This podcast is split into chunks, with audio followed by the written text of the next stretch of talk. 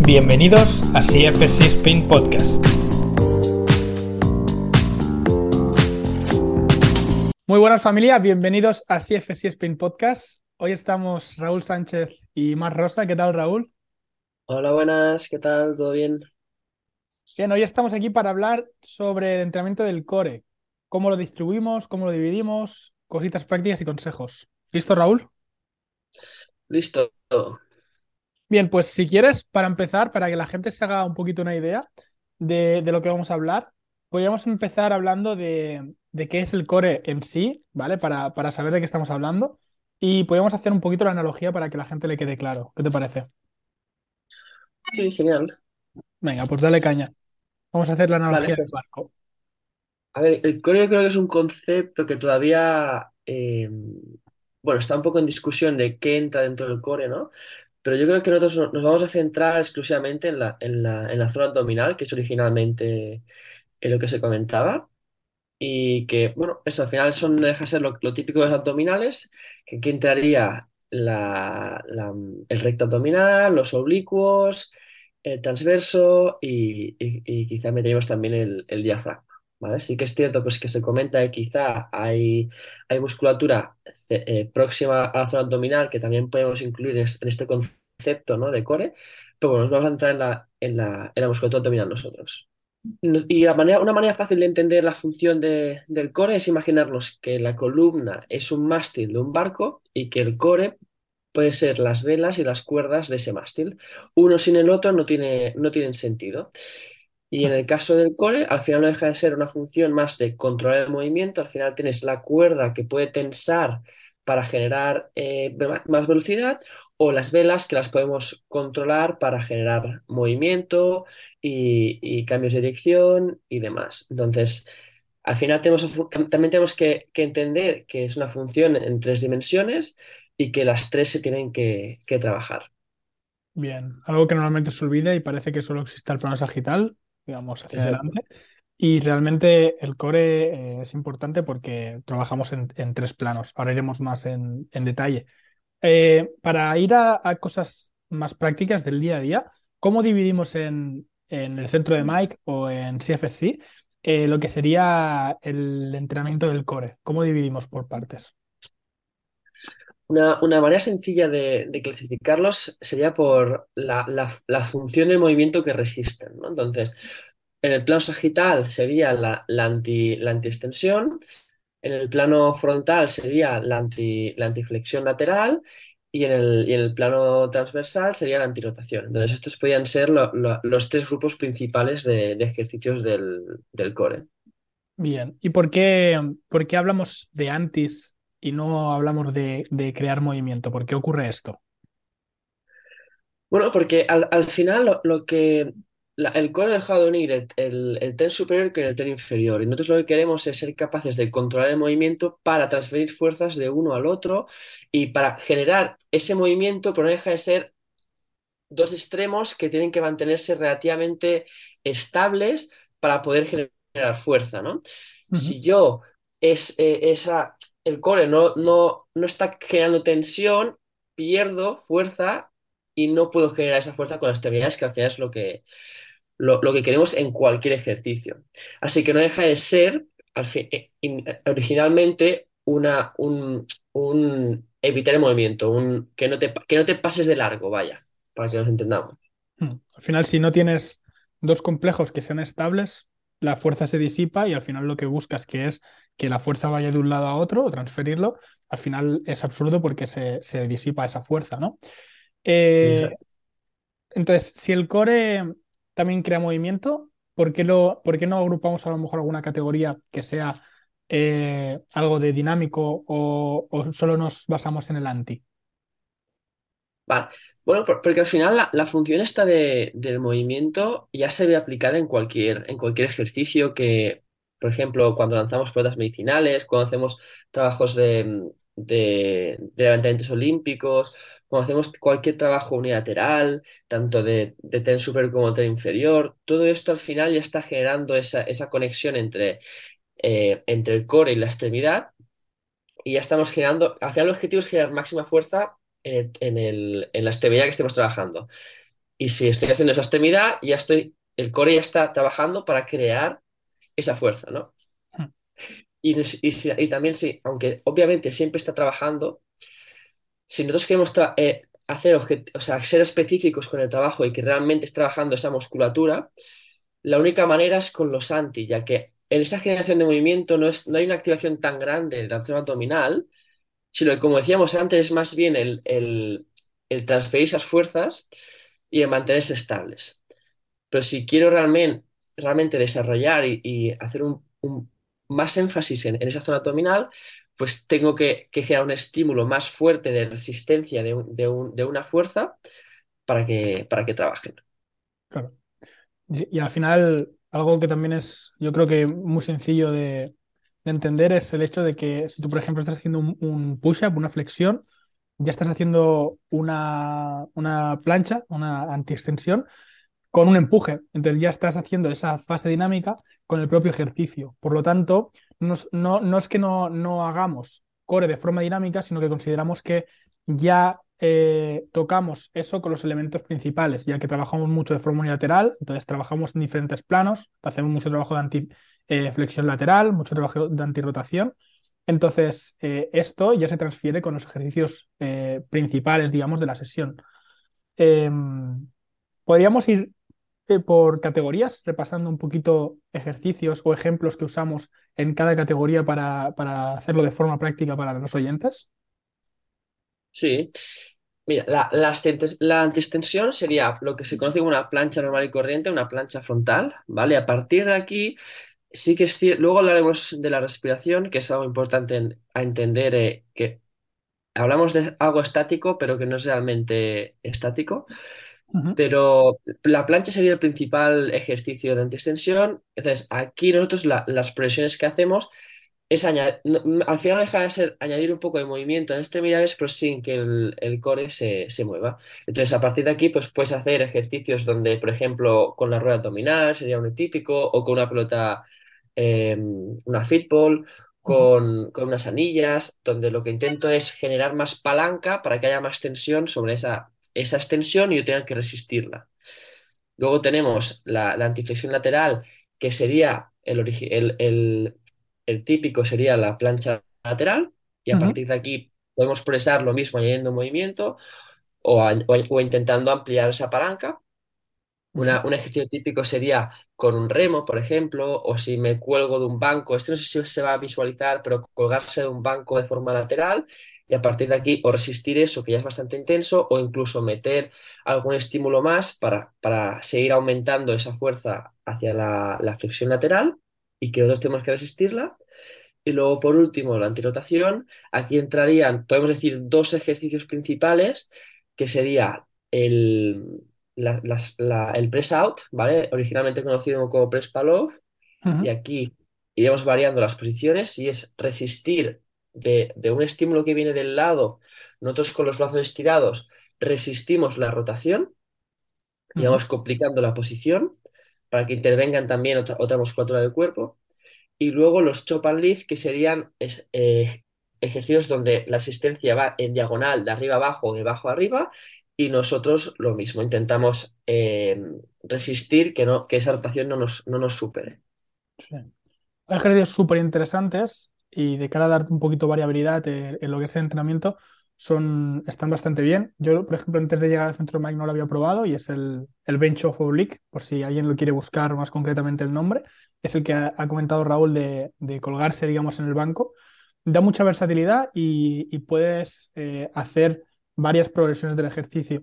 Yo recomiendo también que si, por ejemplo, usáis eh, anti-rotational press, que sería el, el pal of press eh, de toda la vida. Eh, aparte de cambiar la posición, a mí me gusta, para enseñar a la gente, empezar desde el isométrico y luego darle movimiento. Desde el isométrico me refiero a aguantar la posición y luego, de cara a si haces el palo press real, pues hacerlo con, con empuje para que la gente ya sepa lo que tiene que sentir. Con isométrico es mucho más fácil que, que sientan un poco esa congestión, sepan lo que tienen que notar, enseñarles bien a colocarse y luego ya pasar a, a lo otro. Eh, para mí el ejercicio estrella, eh, al menos, al menos el que más me gusta, eh, sobre todo en la antiextensión, es el body saw. Para mí es el, el rey de, de la casa y creo que es como lo que tiene que tender a, a hacer todo el mundo y bien hecho. digamos. Bueno, y al final, aunque es, es la, la idea está, o sea, sí que es cierto que, que lo estamos resistiendo el movimiento, pero también eh, al, al que- al generar ese movimiento no deja de ser una resistencia. O sea, es decir, hay esa- e- ese estiramiento excéntrico de la musculatura que también hace que pues, eso es tan intenso y, y da muchas agujetas. Sí, Eh, y no deja de ser eso, al final intentar conectar un poco con el tren superior y el tren inferior y que el, y que el core pues eh, resista, ¿no? Es- Esa, esa separación. exacto. Y luego también, aunque ahora hemos hablado concretamente de cada uno de estos eh, categorías y qué ejercicios entrarían, hay ejercicios donde combinan varias categorías. A la que intentas meter más movimiento, pues vamos a tender a, tocar varios, varios a la vez. Y por ejemplo, en una, en una posición de plancha normal y corriente, eh, le metes levantar el brazo o metes algún remo o alguna cosa, ya estás combinando pues, el plano sagital con el plano transversal, que son situaciones más reales de, de- de juego, de deporte o de, o de la vida real, ¿no? Que al final no estamos solo con una cosa, sino haciendo varias cosas. Exacto. Y Y el hecho también, quizá también de, de, de- de ser capaz de alternar un lado con el otro, de esa manera no es, no es, no es tan fácil.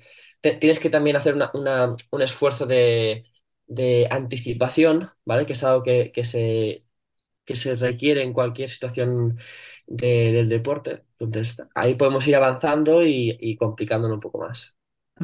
totalmente. Bien, ah, una pregunta que es que puede ser típica quizás en las formaciones o, o quizás en, en, en este podcast es eh, ¿qué pasa con los crunches? ¿Qué pasa con los giros rusos? Eh, ¿nos contestas a esto, Raúl? Bueno, al final, eh, para mí personalmente, y un poco desde, desde la filosofía de CCCC, que es que tenemos que ser, tenemos que escoger ejercicios que sean útiles. Entonces, el crunch y el- los giros rusos no nos aportan nada a, la- nuestros objetivos, es decir, a ser más funcional, a ser más fuerte. Son, ejer- son ejercicios que no cumplen la, función real del, del core y que además eh, podríamos decir que, hechos en, exceso nos pueden acabar provocando problemas. Entonces, es el ejercicio típico de los culturistas, pero que quizá en un ambiente o una situación donde están entrenando para salud o, para rendimiento, pues no tiene, no tiene mucha cabida. Al final son, son ejercicios que, lo que generan es mucha congestión.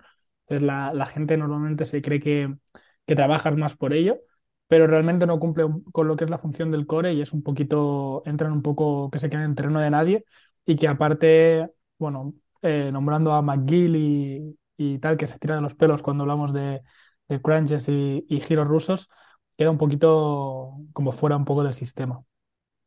Exacto. Vale, consejos prácticos a la hora de, por ejemplo, los, los ejercicios isométricos, una plancha, por ejemplo. ¿Cómo deberíamos contabilizarlo? ¿Cuánto tiempo? ¿De qué forma? Vale.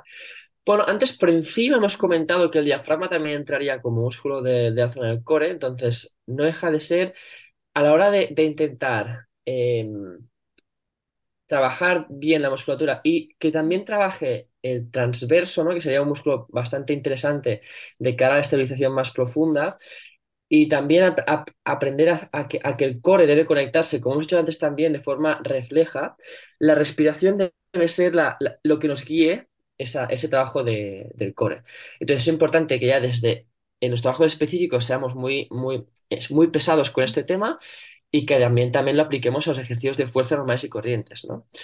Entonces, para nosotros tiene más sentido contabilizar el tiempo que resistimos ese movimiento por respiraciones, por ejemplo, cuatro, cinco, seis respiraciones bien hechas donde exager- exageremos la exhalación para justamente el hecho de, exagerar esa exhalación va a hacer que conectemos mucho mejor con el, con el core y que también evitemos hacer un bloqueo de todo el cuerpo para resistir ese movimiento y que sea, el, o sea, que se sienta mucho más en el core, que al final es el, el objetivo, ¿no? Si yo estoy en una plancha, puedo ser capaz de bloquear mucho los pectorales, de meter el dorsal, de apretar el culo, de apretar el cuádriceps y todos esos, esos músculos tan grandes me van a ayudar a estar más estable y aguantar esa posición. Pues si realmente quiero trabajar ese core y que tenga un estímulo, el hecho de, de, exhalar muy fuerte va a evitar esas compensaciones más grandes y va a conectar mucho mejor con, el core.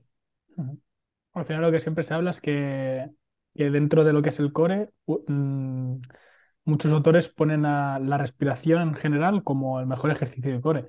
Y de hecho te quería preguntar un poquito también por esto. Eh, ¿nos podrías explicar los tipos de respiración que solemos usar? Sí. Bueno, los, sobre todo es, es más bien es decir, durante mucho tiempo se ha, hablado de cuál es la mejor manera de, respirar para, ser más estables, ¿no? Para, para que haya menos problemas de, sobre todo de, tema de espalda y demás en ejercicios de fuerza y en los de core. Y se han comentado nombres como el tema de drawing in, hollowing, bracing. Entonces, eh, drawing in y hollowing para nosotros ah, no deja de ser prácticamente lo mismo, que es buscar eh, reducir el perímetro de la cintura metiendo el ombligo para adentro para justamente hacer una contracción eh, concéntrica del, del transverso abdominal, que siempre se da mucha importancia a la hora de, estabilizar la columna. Y luego, por otro lado, está el bracing, que es justo lo contrario, es, es mantener ese perímetro, ¿vale? Crear una presión intraabdominal para justamente aumentar esa base de soporte y que seamos más estables para, para generar fuerza. Entonces, al final, nosotros, el, que creemos que es el, verdadero estabilizador o, lo natural para hacer es el, bracing, ¿vale? Es el, generar esa presión intraabdominal. Y luego, las estrategias del drawing in y el hollowing pueden tener sentido en momentos específicos que quieres hacer esa activación concreta del diafragma, porque hay, del, perdón, del diafragma, del transverso, porque alguien tiene alguna disfunción, o por ejemplo, eh, pues tema de diástasis o cosas así, pues puede tener cabida como ejercicio específico, pero no debería ser eh, la, el ejercicio o la, o la manera universal de estabilizar. No sé cómo definirlo, pero que al final si yo quiero enseñar algo que tenga transferencia a cualquier acción de, de esta persona, eh, esto, no tendría cabida, sería más bien enseñar el bracing para poder aplicarlo a cualquier situación donde tenga que generar mucha fuerza y el drawing como ejercicio específico de transverso abdominal. Bien.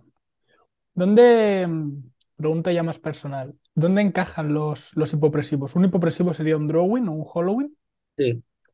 Yo, yo, tampoco soy experto en el tema de los, de los hipopresivos, la verdad es que no, no he tomado ningún curso, pero como he dicho antes, para mí podría tener cabida en alguna situación de, de readaptación, de algún problema particular, como puede ser antes lo he dicho de la diástasis, pues quizá tendría cabida. El problema que, veo es que como, como cuando se adquiere como, como habilidad para estabilizar, crea muchos problemas porque al final eh, el reducir esa cintura hace que el diafragma no pueda descender correctamente, entonces eso ya hace que tengas que, usar eh, musculatura respiratoria accesoria, como puede ser pues, toda la zona de arriba, los trapecios y demás.